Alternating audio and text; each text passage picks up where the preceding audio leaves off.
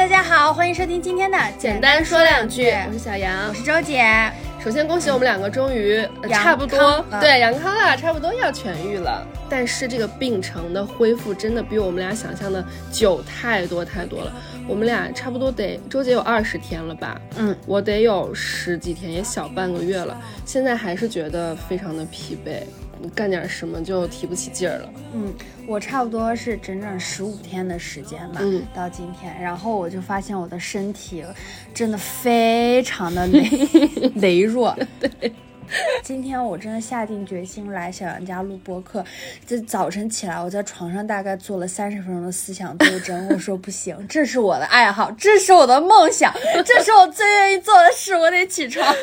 呃，真的影响很大，而且到现在，我觉得自己说话声音还是会有一点那种感冒后遗症。嗯，嗯，没好利索。今天是圣诞节嘛，然后我们预计这一期节目按照排期发出去，可能得等到一月多份了。然后刚聊刚才我俩就在说，圣诞节我们要许下的一个愿望，就是希望节目发出去的那一刻起，这个世界上已经不存在新冠了。对我们所有的听众朋友们。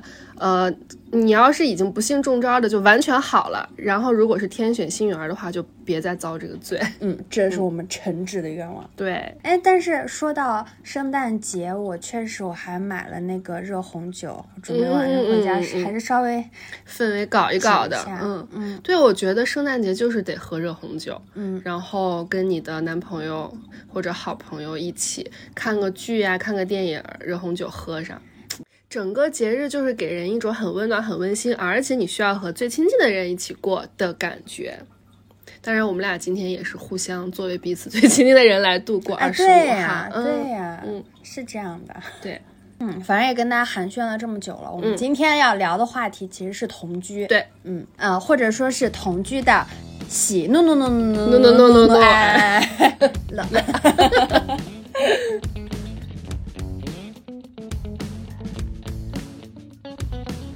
在圣诞节这个快乐的日子呢，我首先要向一个人道歉，他就是小杨的男朋友范老师，范先生。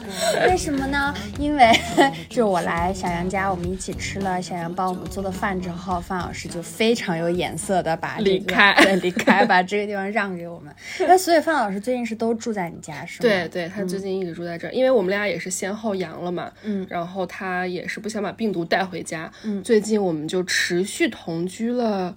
得有小一个月时间了。嗯嗯嗯，那你俩在同居一个月之前，你俩的居住关系是？就是要同居也没那么同居的状态。他会每周在我家住几天，然后我们同居几天，他再回自己家住几天，这样。嗯。那这是你的现在跟男朋友的同居状态，我呢是现在就是跟我的男朋友住在一起，但是呢，好像也不算是那种标准意义上两个人的二人世界的同居生活，因为还有朋友，对，还有我的朋友，嗯，然后可能我们有各自的卧室，嗯。啊，是这样的一个状态。咱们先聊聊咱们对同居的看法吧。就是你一直都觉得有了男朋友就应该跟他这种同居或者半同居吗？其实同居一直在我看来是一个比较必要的那个环节，我觉得能够加速了解。但是我理想中的同居状态不是说我们俩就是彻底绑定在一起，我理想中的就是这种要同居不同居的，嗯，就是可能每个人都会有自己的家，嗯，比如我可以住你那儿，你也可以住我这儿，但是。在吵架或者我们互相看不顺眼的时候，就待在自己对，能有一个退路，不至于说我们只能待在这儿，然后你跑出去要跟流浪汉叔叔聊天。对，所以我是觉得，嗯，住在一起能够加速了解吧，而且能很快的知道大家的生活习惯是不是符合。嗯嗯，那那你这么说，我我发现我最早对同居的幻想也是这样的，我好像一直就觉得。这是我的底线，就一直到今年六月份之前，或者说五月份，我做出要同居这个决定的行为之前，我心里面对同居都是非常非常抵触的一件事儿。就我会，我这，我作证。嗯，就甚至是在呃，因为我跟我的男朋友经历了几个阶段啊，就是从共同都是学生住住宿舍，到我优先进入社会，我租了自己的房子，然后他还是学生，他可能每周末会来我家里住。到现在是我们都工作了的这个阶段，在他他进入社会，就是离开了校园的那一刻起，他其实就开始非常想要跟我单独出去住。但是我当时的态度呢，就是我觉得这是完全不可行的。就是首先对我们俩的感情影响会很大，我们就会对彼此呃没有那种认真经营的感觉，就见怪不怪。然后每天见到对对方都不是好的那一面，就是邋里邋遢的。对，有很多很多很多这样的担心。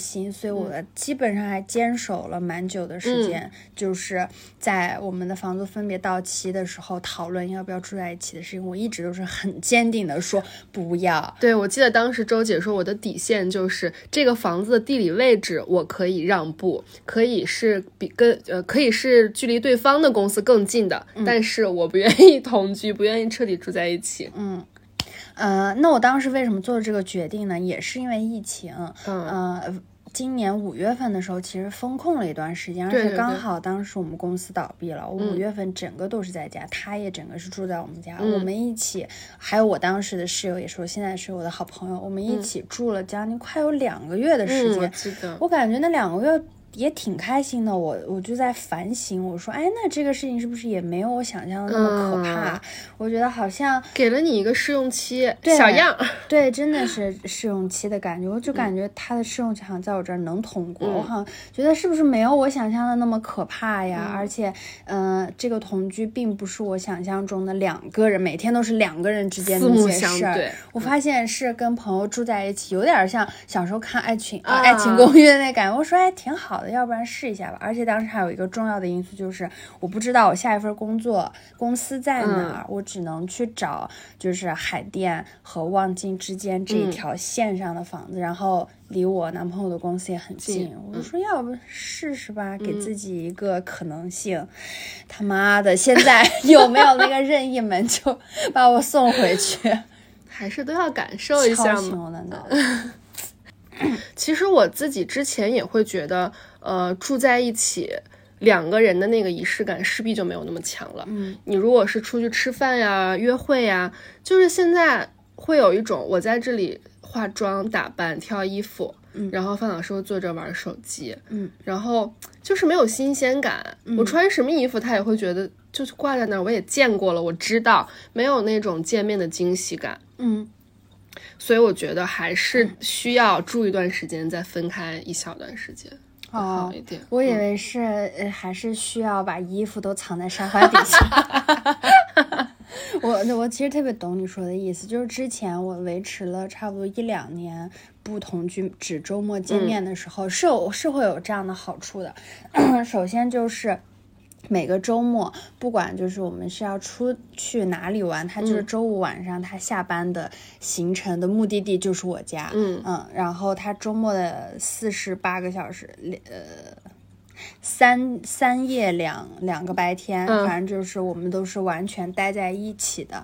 然后每次到了周末呢，我也不会像自己一个人住的时候就想啊，那我今天其实出不出门都无所谓。我会把每一个周六周天都看得非常的重要，这是一整周的一个节点。我们就算不出去干嘛干嘛，我们在家也要做一个不经常做的饭啦，我们一定要搞集体活动啦，我们一定要去呃围绕你的爱好，围绕我的爱好，培养新的爱好。就一定要做点什么，嗯，就反正那段时间给自己，其实现在想给自己压力也挺大的，嗯。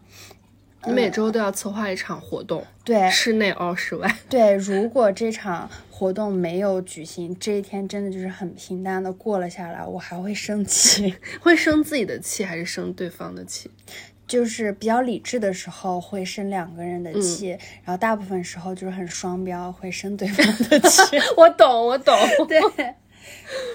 我有时候也会因为范老师起晚了生气，但其实我自己 也没有起得很早，我就会想你在干嘛？你为什么不 push 一下我们的活动？你为什么十二点还在睡觉？但是其实我自己也是那个样子。对我都一模一样，就我每次都会觉得，那我们已经说好了第二天去吃饭，只是没有商量好具体几点出门。嗯，但是你第二天睡到十二点一点，这个行为就是不合理的。我就觉得你为什么不能早点起来叫我呢？但是收拾起来确实是我自己化妆时间也比较久。范老师现在学会了，每次都会先下手为强，说我一定是叫了你很多次，但是你没有起来。我说你拿出证据来，然后我们俩就会扯皮。他说想干就干，不想干就滚蛋。你觉得你身边的人，或者说现在的年轻人，大家还愿意同居吗？我身边的朋友，我觉得同居的状况还挺多的，可能也是因为大家在北京。在大城市影响很大，有一个非常重要的原因就是同居可以分担房租，你可以降低两个人的那个居住成本，而且会住的比较好。嗯嗯，以及就是节省了很多约会的时间。对，嗯，因为真的北京这个情况嘛，大家要是想在工作日见上一面，太难了，比较难。然后周末的时候也是，如果你们两家真的住的很远的话，你们为了这次见面，可能这一天的行程就会浪费掉很多。那很多人可能就会觉得，那我与其把时间花在通勤上、交通上，其实我们就在家里面完成这个约会的过程也很好。还有，甚至我觉得大部分人现在其实是不太把同居当一回事儿了，他就觉得我同就同了，我随时再分手再搬也可以。但是我就是 觉得有点麻烦。我也是。因为你搬房子，重新找房子真的很搬家是我人生当中最怕的事。嗯嗯，哎，那你觉得，我们刚刚其实一直都在说北京找房子很难，通勤很远。你觉得同居这件事跟大城市有关吗？我觉得其实还关系挺大，因为我回想了一下我自己身边的朋友，在北京的朋友基本上不不说全部，百分之八九十一定是情侣住在一起的。嗯。呃，但是我老家的朋友们，好像我觉得在他们的这个恋爱和感情的过程当中，没有长时间同居这一个环节，嗯，可能就是一直恋爱恋爱，但是这个恋爱的过程中是互相住在各自父母的家里，嗯，然后就是。突然结婚，两个人住在一起，就是没有我们现在的这种同居状态。嗯，那那其实除了大城市、小城市的区别以外，还有一个很重要的是，你在这城市有自己真正的家，对，有自己的父母家，对。对，所以这个会稍微弱一点。那我也是突然想起来，我现在的像范老师跟你，还有我的那一对女生拉拉朋友，他们也是，其中一个人也是北京本地人，他们好像就不会有这个概念。对。父母家就是自己家，对呀，有父母家就不太会。对对，然后另一个原因就是。嗯，你刚刚说到大城市嘛，嗯，大城市它的房租确实是贵，贵，嗯，基本上大家一个人住，除非你是去跟陌生的人租，对，租一个卧室以外，你基本上跟另外一个人一起去整租，相对来说都是要划算一些的，对，居住条件会好很多。而且你像两个人，我记得以前我有朋友，他们两个人租一个五千块钱的，嗯，那其实分摊下来一人两千五，觉得还可以，但是这个五千块钱肯定是一个比较好。的一居室这样的状况了，嗯，就我大学毕业第一次在自如租的那个一居室都不叫完整意义上的一居室，它是个开间儿吧，那个房子算下来加上服务费每个月都要四千一、四千二，我现在想想真的很贵，它都没有客厅，它的卧室跟。那个客厅的功能是在一起的，嗯，但你像这种房子，如果是小情侣住在一起，就会很合适，成本就会降低了。嗯，那你觉得同居对于你来说是好处大于坏处，还是反过来？我觉得。不 好说，好处好说，没什么好处，真的，家人们。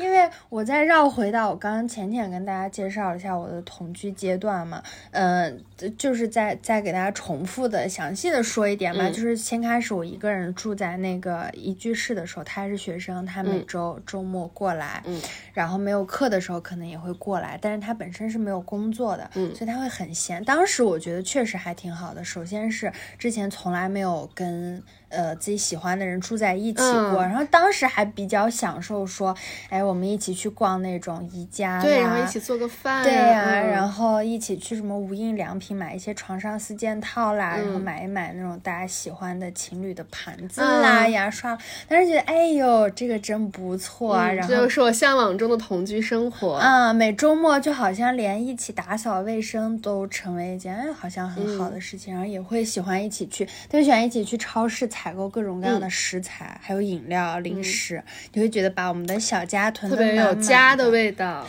但是我现在回想起来呢，完全都是新鲜感，甚至不是对这个人的新鲜感，是对同居这件事本身的新鲜感。就像咱俩聊到，就是很多大学生特别喜欢出去租那种日租房，对对对对，因为他觉得做饭是一个很新鲜的事。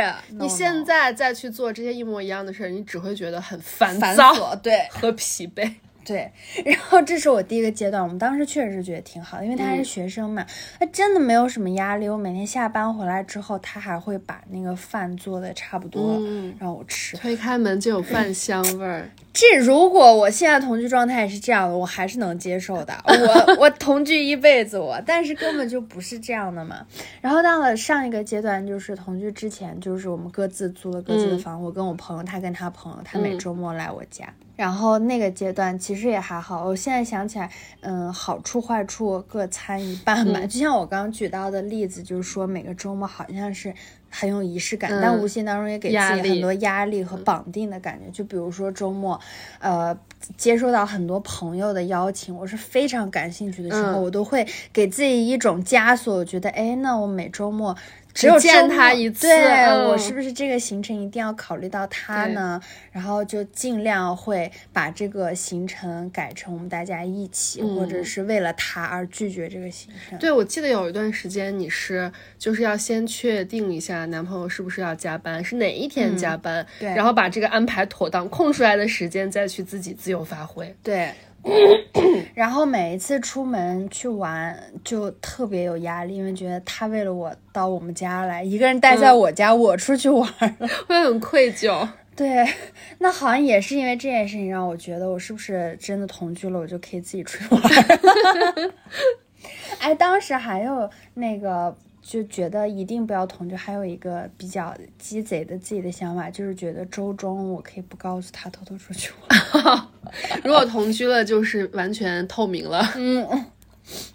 然后当时还有什么好处呢？可能就是，呃，周一到周四不见面的时候，其实还是会有一些正常情侣的那种线上的沟通的。比如说我出门了，我去上班了，中午吃饭了，然后下班回到家了，因为对方是看不见的嘛，就会彼此沟通。然后晚上也会说晚安呀，嗯，么么哒这种的屁话。嗯。当时是真的有在坚持这个流程的，然后嗯，比如说这周没有见上面，可能我们在周三、周二就还比较想对方，还会打电话聊会儿天儿啊，会觉得有的可说，分享一下至少是公司的事儿啊，对，表达一下思念了。现在 no no no 完全没了。那我觉得你们两个这个同居就是完全我之前担心的那种同居会祛魅。对，让这个恋爱的新鲜感迅速给我消失掉。对，完全没有了，因为我们俩现在加起来同居六个月嘛，嗯，可能第一个月、第二个月，甚至一直到第三个月吧，我们还在彼此尝试着说，一定要好好经营，不能够被我们啊预想当中不好的事情不能让它发生哦。哦，全部都发生了，然后 发生到现在这个阶段，连。就是在感情当中一直自诩为那种主导者、经营者，然后认真对待的这个人，连我也卸下劲儿，我觉得无所谓，算了吧，随他去，只要他不影响到我正常的生活，只要他喘气儿啊，哈，剩下的事情我都不愿意管。那既然你说到这儿，我们不展开讲讲，都对不起你刚刚说的。喜怒哀乐呢，我们来分别跟大家聊一聊。我感觉我的喜在以上已经全部讲完了，要不你先讲一下？就没有喜了，你没有喜了。喜，我可能也许跟你聊的时候我能想起来，嗯，我现在想不出来。我策划这个节目的时候，我也没想出来。周姐跟我说，呃，怒和哀，她有非常多素材可以讲。然后她的她说把喜我说喜靠交在我的手上。你讲吗？好，那我先给大家来点好的嘛。好，我是觉得哈，我跟范老师的这个同居。对于我来说，让我有了一点生活的动力，嗯，也有可能是跟我这大半年的那个工作状态有关系，工作不是特别稳定，我不是那个上班下班，嗯，所以可能大多数时间我都是待在家里。然后如果自己一个人的话，我很容易陷入自己莫名其妙的这种情绪里，嗯，就是无事可做，嗯，呃，就是什么也不想做，我就是想坐在沙发上。但是有一个人在一块儿的话，会推着我去做一些事情，比如哪怕就是做饭，哪怕就是出门做核酸。这种事情都会让我觉得有点动力，动起来，至少是下楼能够去跟外界做一些互动，嗯。嗯，让我有了一些生机，这个是比较大的一个好处。然后呢，就是我会觉得两个人在一块儿。生活有了一点小情趣吧，比如晚上半夜都饿了，那自己一个人饿了，肯定不会起来说煮泡面啊什么的就睡了。但两个人如果他说他饿了，我说我也饿了，就是那种一拍即合，嗯，不管是三点也好，还是四点也好，就会爬起来开个电视剧，然后煮包泡面，嗯，就是很无聊的小事儿，但是有人陪你一块儿做呢，就当时吃个面就觉得特别开心。嗯，懂。我想到一件小事儿，我们俩有一天去逛商场，路过那个卖饺子的店。然后那个我们就说，哎，好久没吃饺子了。其实如果是自己一个人的话，绝对不会在家包饺子，搞这么 浩大的工程。然后我就问他，那你想不想吃？要不要进去买一点？他说当然是要自己包啦，谁会买这个外面的饺子啊？怎么的？然后我们就去超市买了肉馅儿和饺子皮，然后在家我们就和了馅儿，包了饺子。然后我就觉得其实是蛮麻烦的一个人，但是两个人一块做，你就会觉得，嗯，这个麻烦和没必要。都变成了还挺好的一个体验，好好啊！对，然后而且我们包了很多，第二天还开车去给我妈送了饺子，就整个这一个流程包饺子这个事儿，就让我觉得幸福感特别强烈。那你这么说，你说的过程中，我发现这件事儿在我身上都发生过，哎，对吧？是还是有的。就是那个嘛，浪漫是做没有必要的事儿，两个人一块儿，我就觉得哎，还挺好的。起码我此时此刻我在感受生活。那我就在，那我给我男朋友道个歉吧。我发现这件事我们也做过。那我们俩可能最大的问题不是同居，是在一起太久了。啊，你会忘记这 些事儿，忘记这些好事儿。啊，你像你刚刚说的包饺子，我特别懂那个感觉，就是，嗯。今年十月份十一的时候，我们做过一次海鲜大餐，嗯，然后就真的是很麻烦，很麻烦，就是那个青岛口味的。炒辣炒蟹，然后就可能刷那个螃蟹啊，处理那些海鲜那些东西啊，剪来剪去，然后给那个横切面沾上淀粉，我知道，嗯，就这些过程都很复杂，很复杂。但是就是做做出来那个东西时候，你会觉得，哎呀，真好！今天干了一天没有必要的事情，最后吃到嘴里只花了五分钟，但是你觉得，呃。挺好的，嗯，但这种事情嘛，那它带给我的愉悦感还是无法弥补它带给我的伤害。你真的严格，嗯，所以这些反正对我来说是我一个人绝对不会做的，而且我一个人在家吃饭也会很随便，嗯，有一点范老师说我这种人就是暴饮暴食，要不就不吃，要不然可能自己突然饿了就搞很多吃的，嗯。嗯，然后两个人在一块儿就相对的会规律一点，会正常吃饭了，你也会，呃，认真去对待你的每一顿饭呀什么的，让我变成了一个相对正常的人。嗯，那我终于知道就是为什么我不。我不会对这些东西特别有感觉，是因为这些东西他没有带给我的时候，我同居的朋友也有带给过我，所以我一直没有处于说他带给我的这个东西，我好感谢他，是只有他能给我的。哎，确实，这个是只要身边有一个一起你们同频生活的人，对你这个状态就会跟自己一个人的时候不一样。嗯嗯。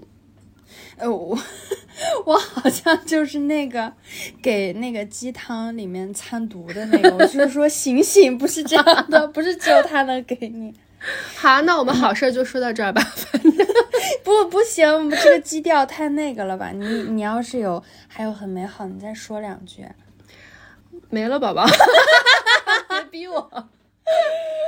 行，那我们开骂吗？来吧。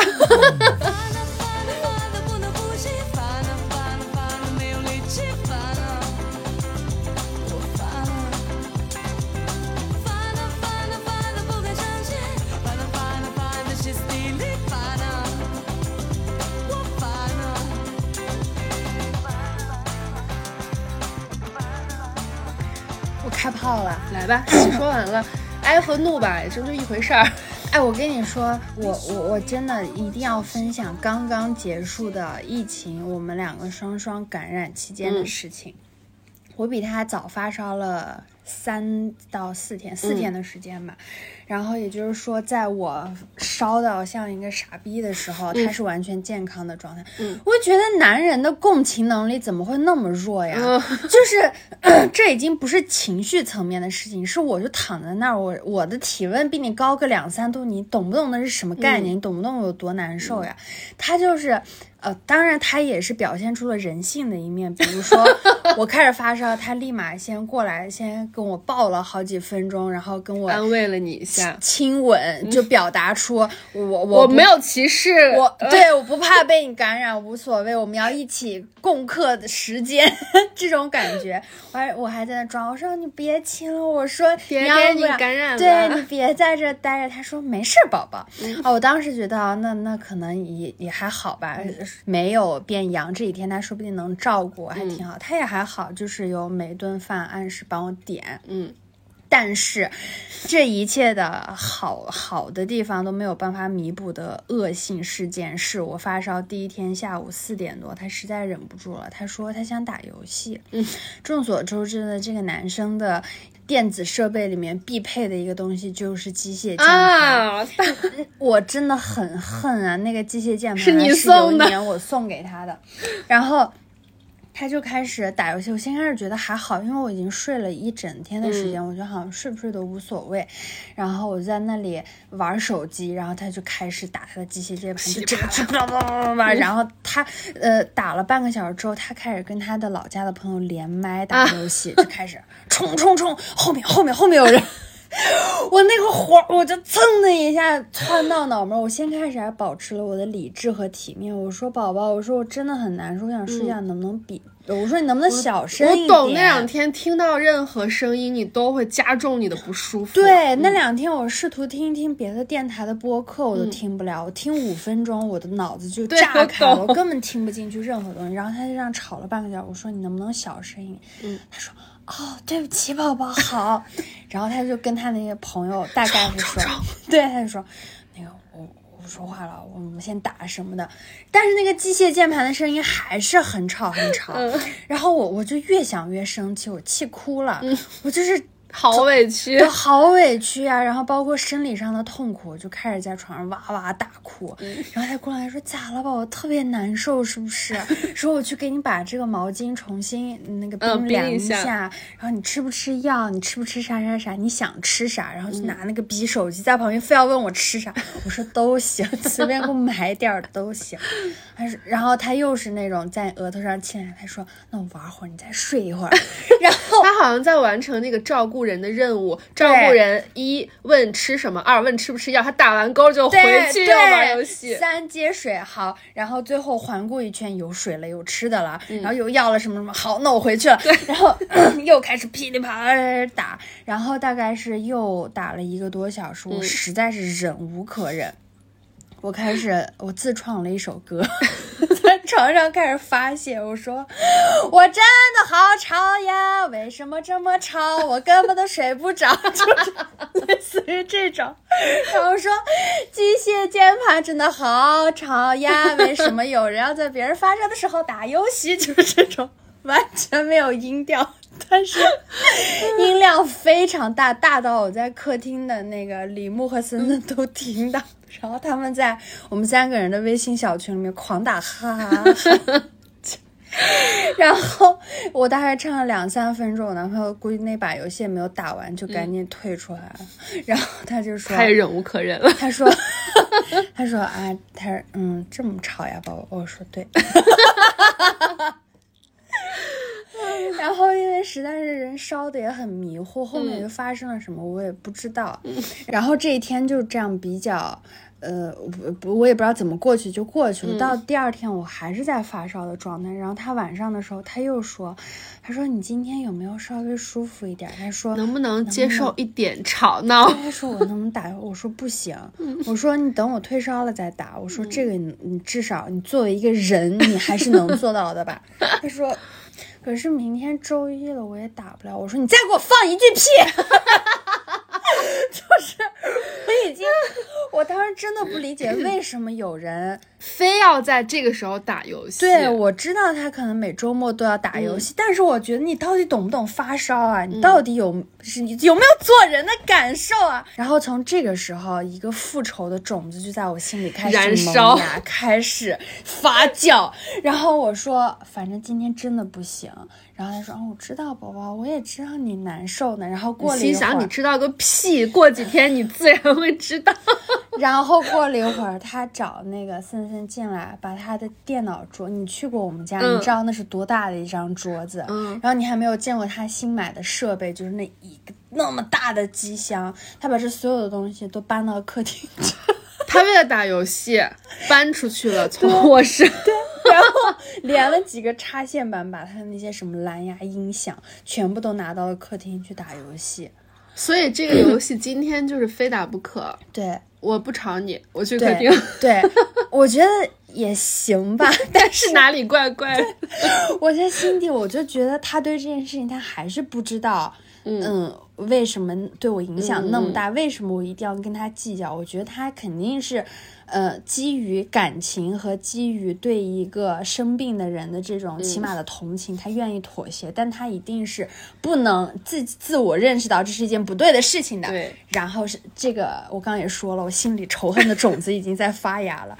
哎，那是人就要扬一遍，对不对？对。哎，我好了，他怎么样？他发烧了，然后。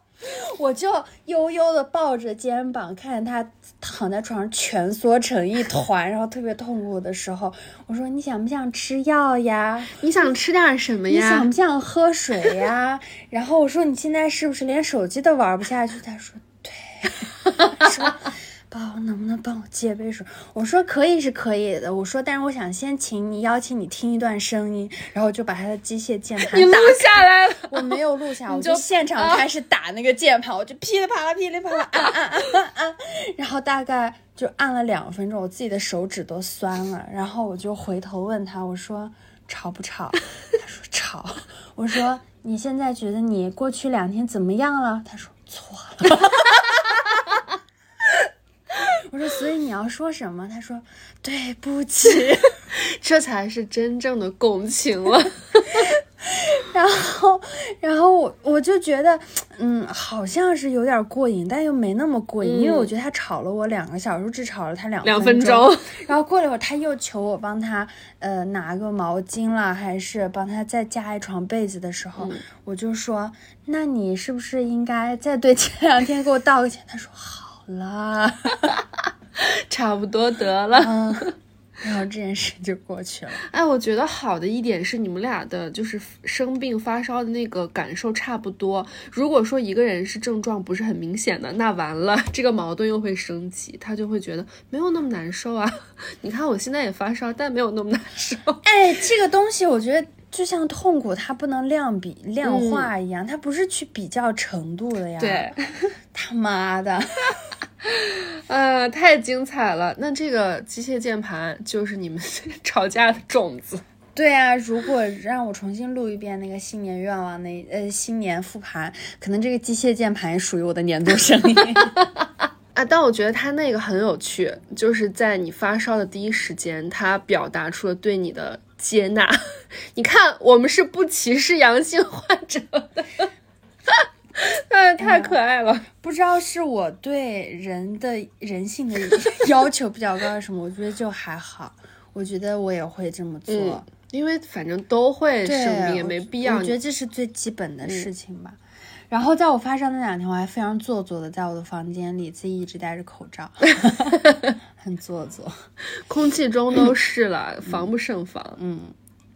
你你那个阳的时候跟范老师相处的还愉快吗？彼此照顾还好，因为我基本上前三天半，我前三天半基本上属于昏迷状态，就是头疼发烧到每天都是二十四小时在不停的睡觉。嗯，然后他很很不错，安安静静在家里玩手机。嗯，然后我睁眼，我说你在干嘛？他说玩手机。我可能话都没有问完，我就接着睡了。嗯，然后会按时按点的做饭，也吃不下什么。那两天他就会熬粥什么的。嗯，还不错。就是这个让我突然觉得，同居有一个很大的好处，就是在你生病的时候有人及时照顾你。嗯，但我又会觉得新冠这个确实是很极端的例子，对它不是一个平时都能时常发生的事儿。嗯，所以就是还好，我还是建议大家就是要同居不同居比较好。谁要你在这里给他建议？不要彻底的住在一起。对。嗯，其实，嗯，那那那我的男朋友，对不起，他确实也有照顾我，只是这件事情我太生气了。就那首歌，就是森森的礼物，就笑了我很久。我说你们有没有听到我的创作啊？他们都说我们只能说你是懂发泄的，但你不懂音乐。哎，我记得你男朋友他还有一些很多自己的要求，因为我去你们家，去你们家的每一个人都要 被要求遵守一些规则。好啊，这个极端案例讲完，那我可能就要讲一些日常的事情了。那对于我来说，可能整个同居过程当中，我需要做出最多的迁就，或者说影响我个人内心秩序的事情，就是维持他那个让人永远无法理解的各种洁癖的规则。我们俩的生日只差六天，我们俩都是处女座。但是我们俩是完全截然不同的处女座。我给大家举几个例子，就是连小杨都会觉得不能理解的这些例子。一，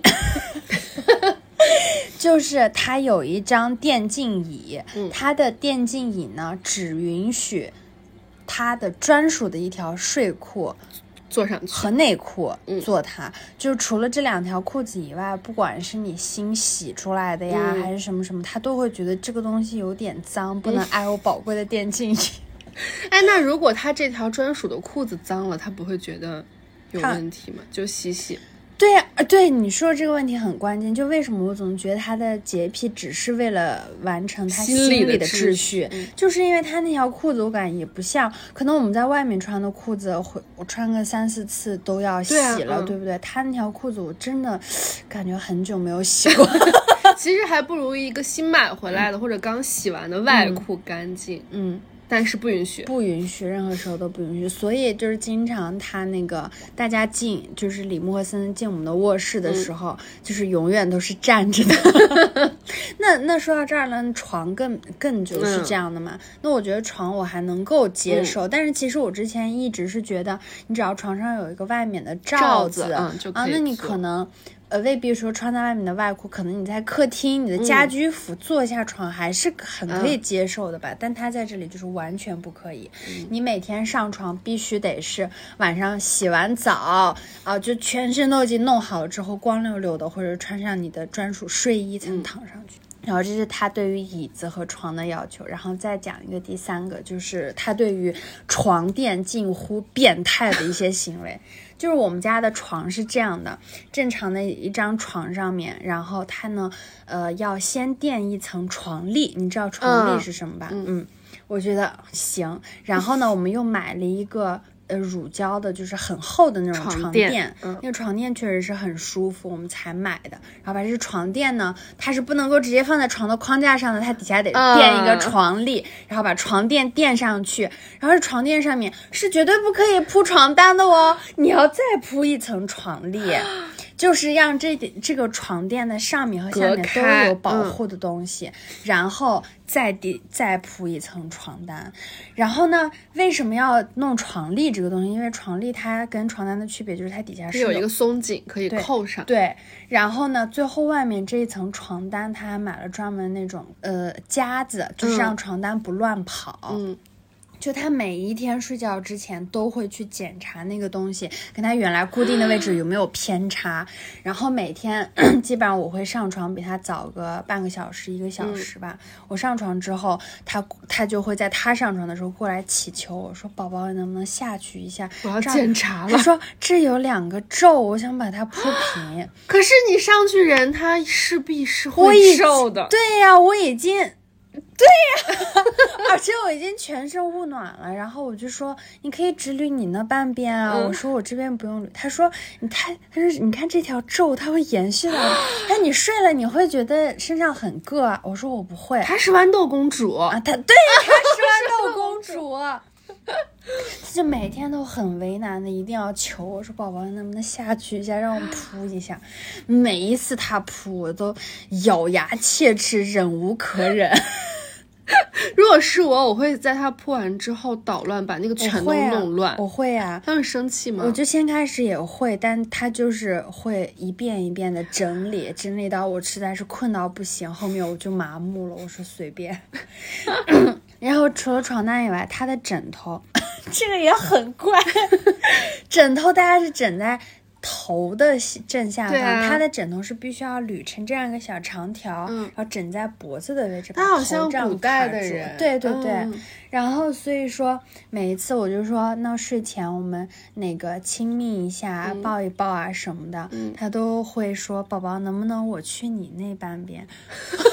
说 Tell me, tell me why, why, why？他说 因为。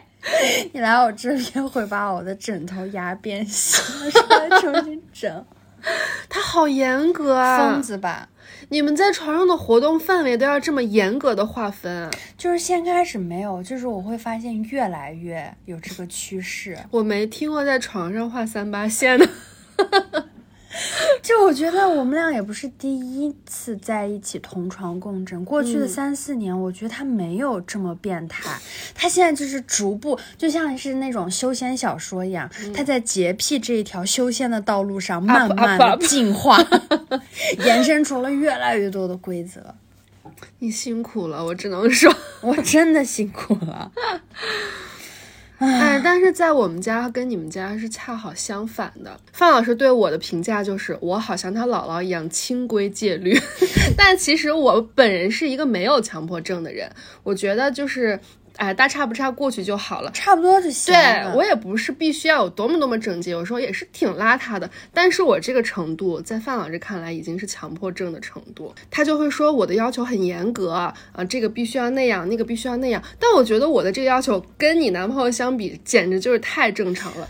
对，哎，你说到这一点，我也想说，咱们两个彼此认证一下，我们是不是就是一个比较爱干净的普通人？普通人。有时候乱一下，收拾一下，对，也不算是那种脏逼吧，对不对？然后我觉得我的要求很简单，比如说你洗碗的时候，那个灶台炒了菜有油点，你要擦一下。但是范老师说了，那个东西不是呃积攒到一定程度再清洗就好吗？然后我说怎么过年的时候每年擦一次？我说你是可以这样，但是你平时看到它很脏，而且你积攒很多就不好擦了嘛。你一天你擦一下就干净了呀。然后他就说要求真的很严格，但是过了几次，我发现他洗碗的时候会去擦那个灶台和墙了。我说：“哎呦，宝宝 怎么这么好今天？”然后他就很那个的说：“我不擦会被骂。”然后我就觉得这真的是同居在一起磨合的一个很很重要的环节。是，但我觉得让就如果我是范老师，我来适应你，我就压根都没有适应的过程。嗯嗯。我觉得像我男朋友这种真的是蛮极端的，是的，我可以认可吧？我完全认可，而且这些他的要求是闻所未闻。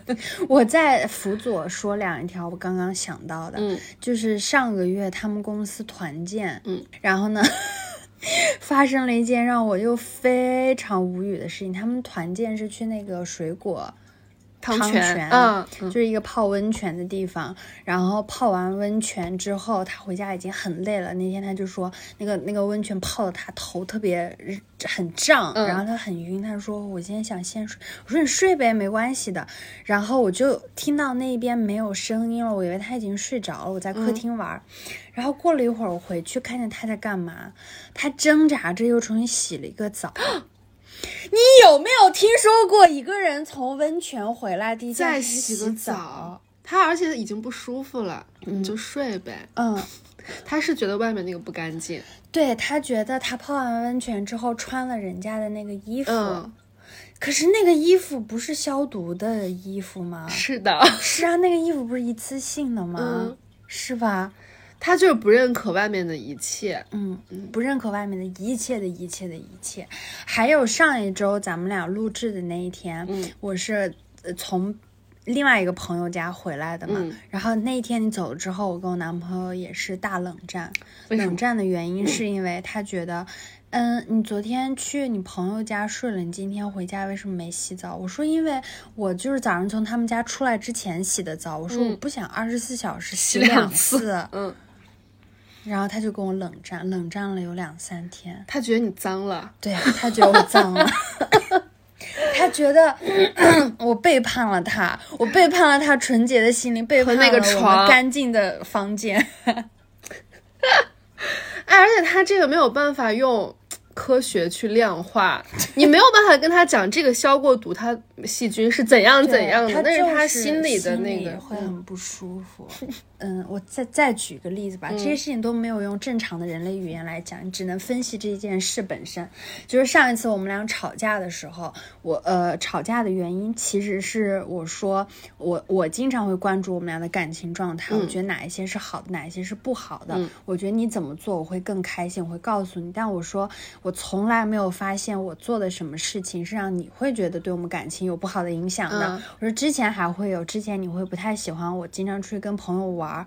我说现在好像对这件事情都比较无所谓。他说因为我适应了呀。他说我也都认识你的朋友们，我觉得没什么呀。我说那这个是好的，但是不好的地方是你到底有没有觉得我做的哪些事情让你不舒服，让你觉得对感情有影响？他说有啊，你不爱干净。你最是不爱干净。他说，他说有啊，他说你少在那个森森的床上坐两下，我就能高兴，我就觉得我们感情会更好。这个在他心里影响这么重，权重真的很高。他说。啊，他说你有没有发现，就是我们家客厅现在有买懒人沙发，很大的地毯嘛。嗯，嗯，但是你坐懒人沙发，你的头部是不是不自觉的，有的时候会倚靠一下墙壁呢？他觉得我的头靠了墙，我的头脏了。所以我就问他，我说：“那你是不是希望我所有在这个懒人沙发上的时候，我的脖颈部要保持一个僵直的状态，让我的头悬空？”他说：“最好吧。”那那如果你给那个墙喷一点酒精啊什么的，他允许吗？我不知道，我现在就是对这些我实在没有办法接接受的事情，我就选择无视，随便。嗯，这个他好像有。就是这种非常极端的，他可能就忍下来，他可能有在心里咒骂我，我不知道。你每次问他啊，我们的感情怎么？他心里想，你那个头少靠点墙，比啥都强。他的点好细致，很细致。然后我觉得我们两个，除了我刚刚说的，他可能有一些他也就不说了，他自己都觉得太变态了。然后我也有被他影响到很多啊，就比如说那个。呃，也是上一次吵架的时候才得知我好像有这样的变化。他说：“嗯，其实我也能看到你在改变，我觉得你变好了，挺好的。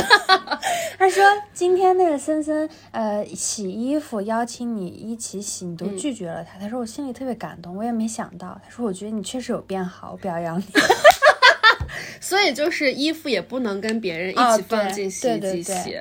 衣服一定要我跟他的一起洗可以，我们各自洗各自的可以，不可以跟别人一起混洗。唉，来，咱们暂且都不说洗衣服这件事情本身就是在消毒和清洁。哦，唉，但他肯定你了。谢谢。嗯，他真的是在男生里走一个另外大极端的。对，因为我听过的很多，包括身边朋友，都是在生气自己男朋友或者老公，对，不讲卫生，袜子乱扔，那个什么，就是妈妈以前说的油瓶倒了都不知道扶一下，都是这种。但没有想到，在我们这段关系里，我是那个男生，你是被指责的那个人。哎，那你觉得范老师有哪一些比较正常男生会有没有那么井井有条的事情？也有，嗯，有有有，大有特有。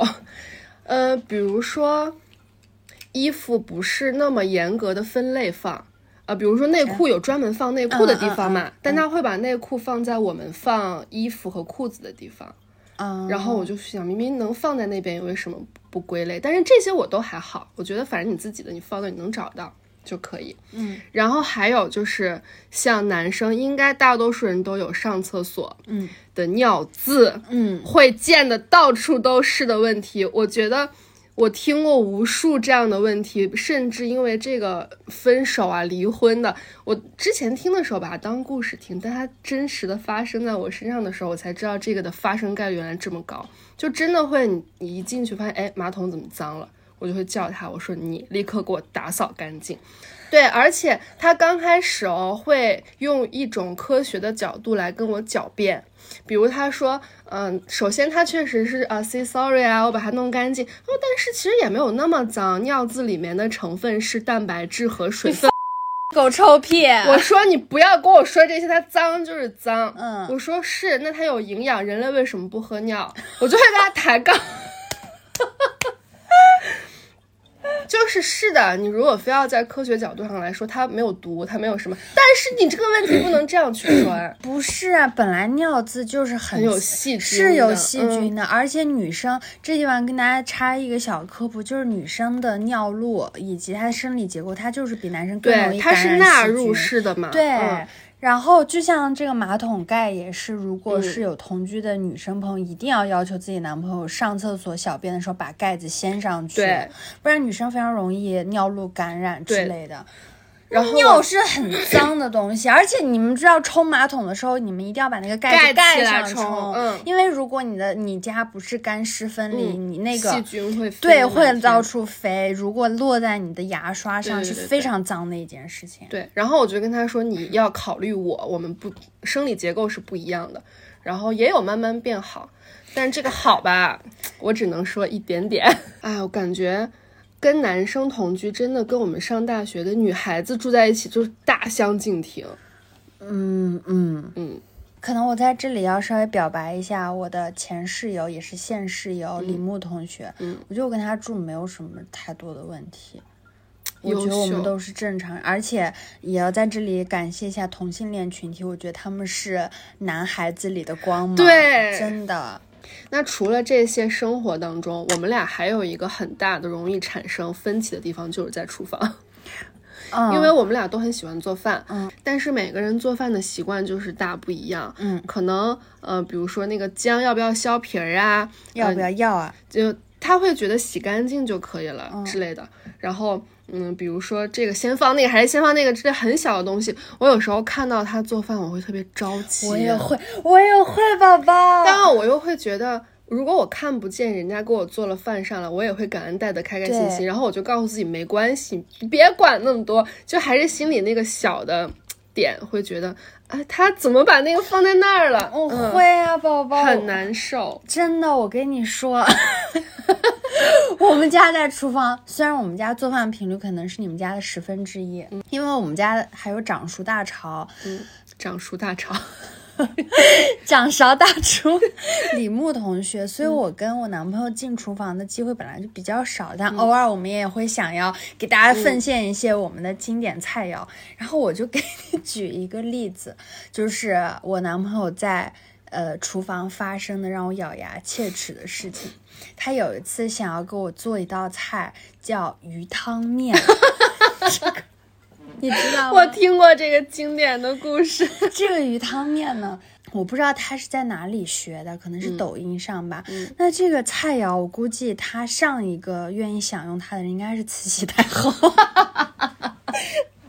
因为它的制作流程呢，就是你要先煮鱼汤，嗯，大家也知道煮鱼汤，你要先把鱼煎煎一下，然后再煲煲很长的时间，可能你也不也不能用猛火，你要用中火小火煲，都已经煲两三个小时，我那个香就一直往我的脑瓜子里面涌。我想是不是现在只要下一把面放进去就可以了？不是，现在下一步的事情 是他把那个鱼用纱布包起来。然后过滤，然后先要把它碾碎，嗯，然后他可能先开始试图把所有的鱼刺儿都拔出来，挑出来。他可能在那儿挑了有二十分钟，我已经目瞪口呆了。我说这是在干什么？嗯，我说这是在干什么？然后。然后他发现好像确实这个步骤实在是做不到，然后他又重新把那个纱布这样裹上，把鱼肉包在这里，然后拿那个鱼汤反复的浇灌这个纱布，然后让那个汤就是流过滤到底下的碗里面是非常清澈的一些鱼汤。然后，但是呢，他又很害怕这个鱼肉上面夹带了一些。胶原蛋白和鱼身上比较肥美的那些部分，所以他就在不停的拿那个鱼汤过滤这个纱布上的鱼肉，然后再挤压它，然后最后得到了那一碗，就是要萃取一碗精华汤。嗯。然后最后又煮了一把面吃，那个整个饭吃到我嘴里，估计过了四五个小时。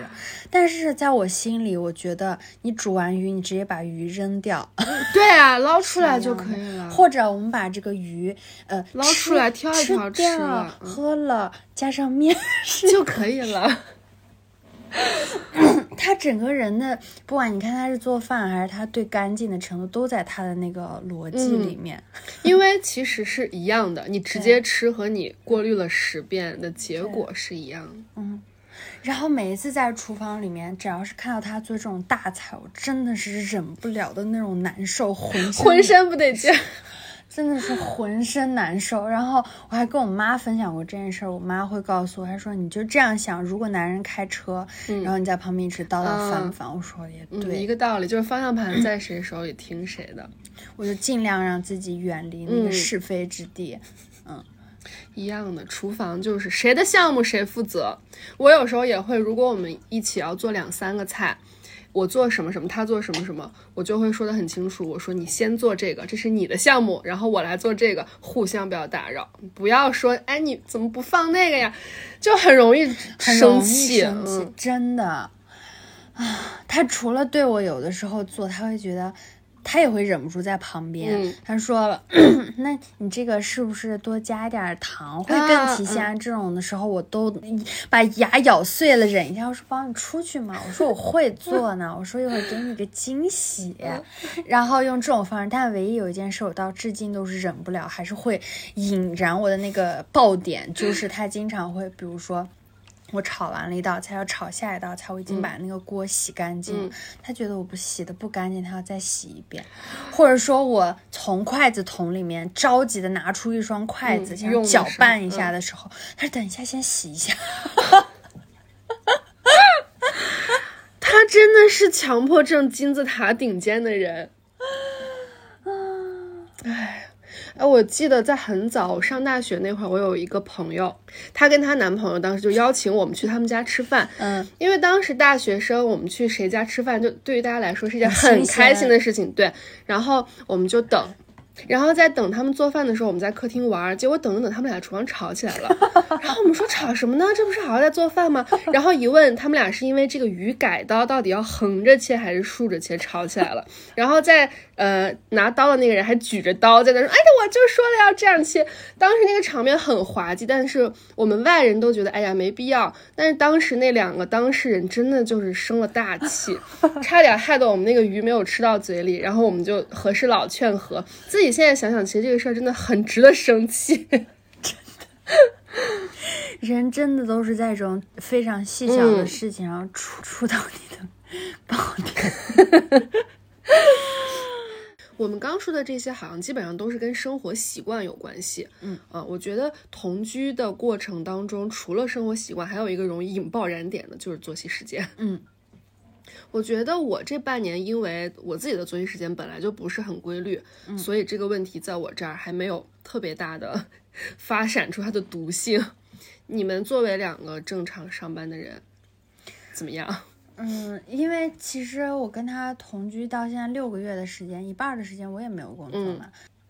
然后在我们俩彼此都有工作的这三个月里面，确实是会比较配合不上，因为他在某。大厂，嗯嗯，他每一天呢十一点才用到公司去，所以他每天可以睡到十点多的时间，其实就来得及，嗯，然后。他早晨十点多起床就来得及，然后晚上，所以他每天都会拖到两点才睡。嗯，然后我自己是每一天我十点就要上班了，那我可能女生起来要花的时间要久一点，尤其是要化妆啊什么的。然后在不打车的时候，可能九点就已经要出门了。嗯，所以天然按照起床时间，我每天就会比他早一个多小时。嗯。再说到晚上睡觉，我他是一个一沾枕头就着的人，但是最羡慕的那种人。但是你知道我是一个入睡很难的人，我需要。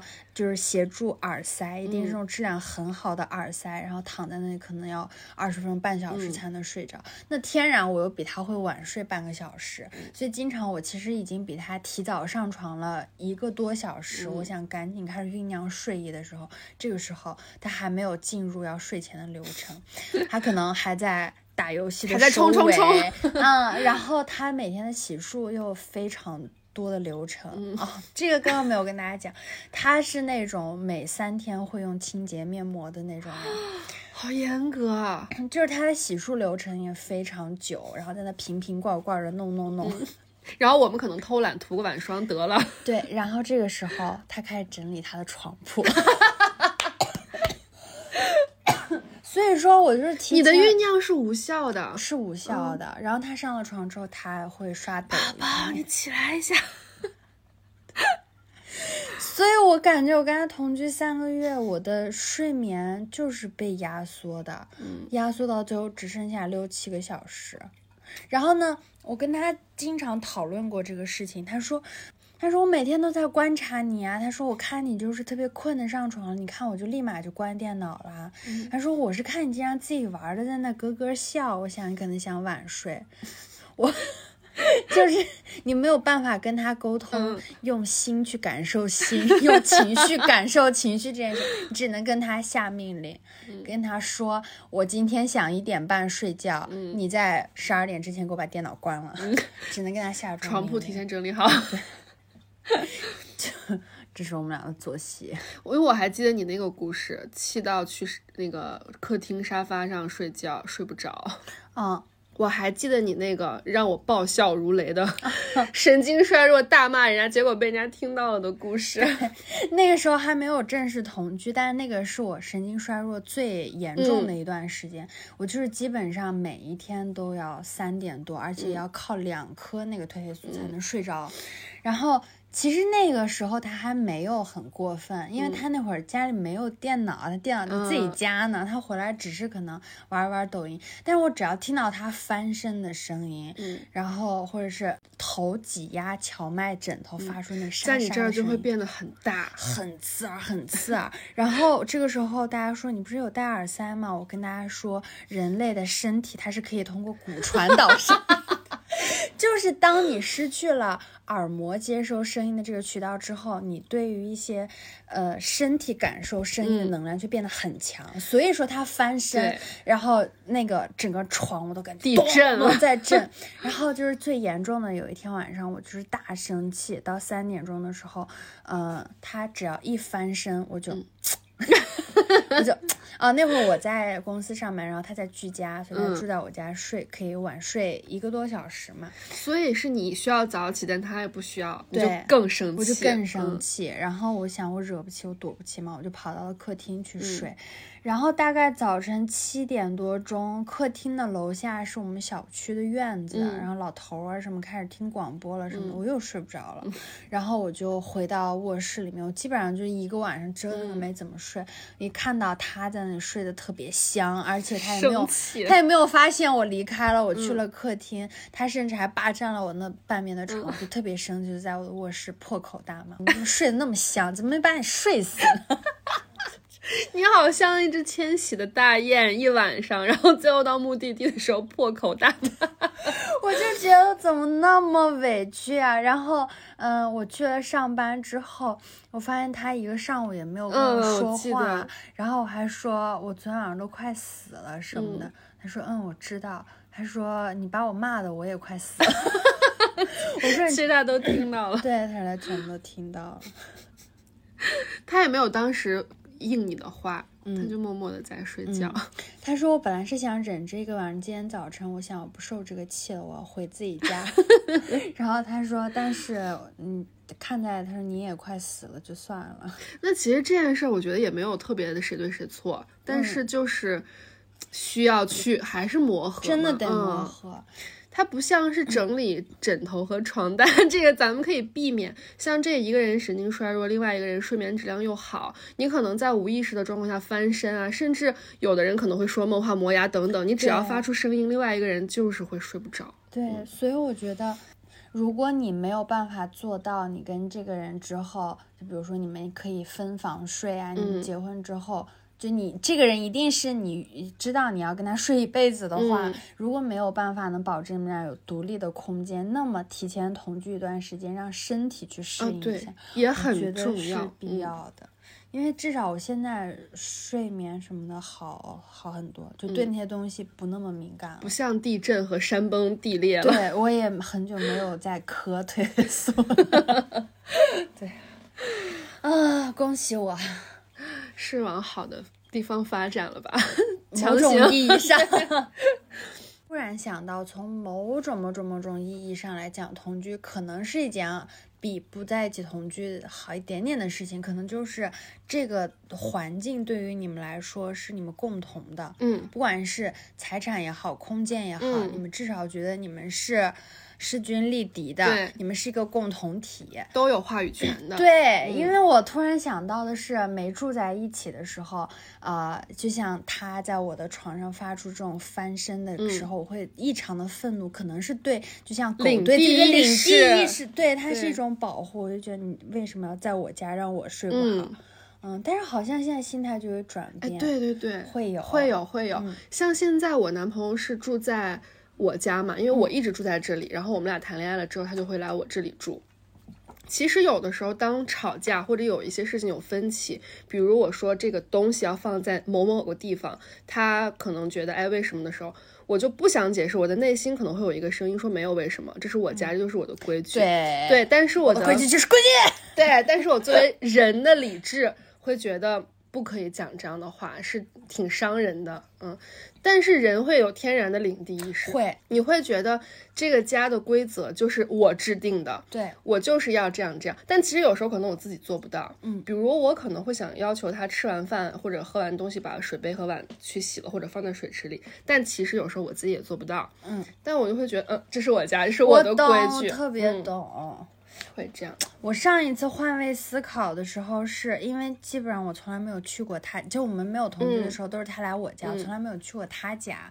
因为他会觉得他的室友是男生，我跟男生对，然后是有一次他室友不在，还是情人节，嗯，然后他邀请我去他家，我突然发现他在我家的时候我看不顺眼的那一系列的举动，他在他家他做的是很好的，他会，我就突然在反省，哦，那是不是他在我家，比如说不主动去去洗碗呀，或者什么，他是会。没有完全放松下来，觉得这是你家。对，然后这个时候他是很严格遵守这规矩，但是在另一那个就是在想要他干活的时候，我希望他把这儿当自己的家。但是在影响到我的生活习惯的时候，我又会希望他明确这可不是你家，你不要造次。就是老板的那种，嗯，对我就是那一次情人节，我突然发现，哎，我可不能这样。嗯，是人就会这样。对自己有利的时候，你就会想，哎，这个油没了，你为什么不知道买回来添上？这不是你家吗？对。但是当他突破你的安全线的时候，你就会觉得你别管，这是我的规矩，听我的。嗯，对。没错，人就是会有这样的心理，双标，真的双标。反正同同不同居的。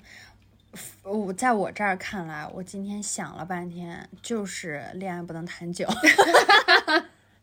恋爱嘛，常换常新。对，我，个人观点啊。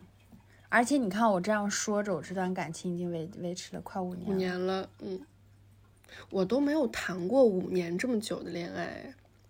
你幸福呗，你命好呗。嗯，哎，那现在你们俩的同居有哪一些小的地方是跟你之前幻想中一样的？至少我们给自己一个安慰，好的地方。就是我周末我可以不用跟他强绑定了呀，我就可以到处出游出来玩啦。嗯，是。然后另外一个就是跟我很小的时候看《爱情公寓》的时候的那种感觉，就是身边有爱人和朋友，还可以把朋友和爱人融合到一起，都在一个圈子里。嗯，因为我们经常会一起玩玩桌游呀，打打麻将啊，那种时候还是挺好的，热闹。热闹，我是一个爱热闹的人。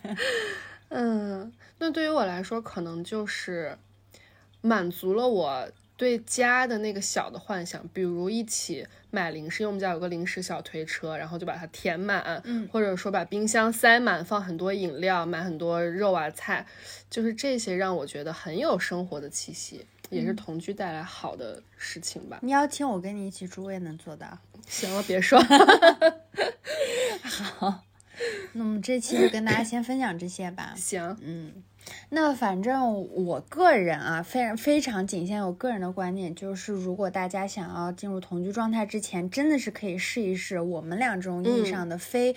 标准化意义的同居，无论是你们先跟朋友一起住一段时间，或者说一周尝试住个三四天，嗯，就是给自己一个缓冲的过程，对，然后再去做同居这个决定。因为同居这件事情，我们就任何情感层面的这种大道理都不跟大家分享。从事实上来讲，搬家很麻烦，很麻烦，对，找房子很麻烦，嗯，而且你说不定会为了不要搬家这件事情。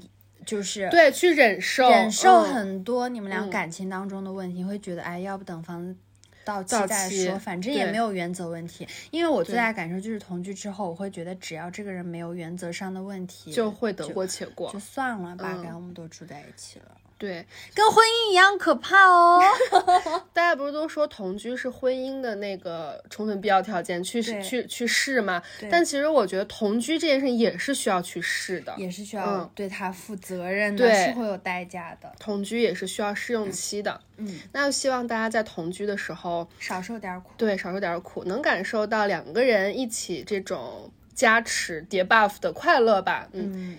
然后也希望大家在让在自己的生活的这种小习惯上啦、作息啦这些地方能让步的地方让步，但是如果触及到自己的底线了，你也不要一昧的对啊去只让自己的底线被突破，这样迟早有一天会触底反弹。对，这一个一定是要两个人去商量的事情。还有特别重要的一点，是我非常发自内心的建议，就是希望大家也不要因为同居就丧失了对感情。的经营的态度、投入的程度，我觉得还是有，或许是有很多方法可以去 保持新鲜感和那个仪式感的。对，嗯，不要因为住久了就懈怠了。嗯，好吧，那我们本期就跟大家说这么多。本期就跟大家说这么多。如果大家也有同居时候的喜怒哀乐，欢迎随时随地在评论区里跟我们分享。嗯嗯，好，那我们下周再见。嗯，拜拜。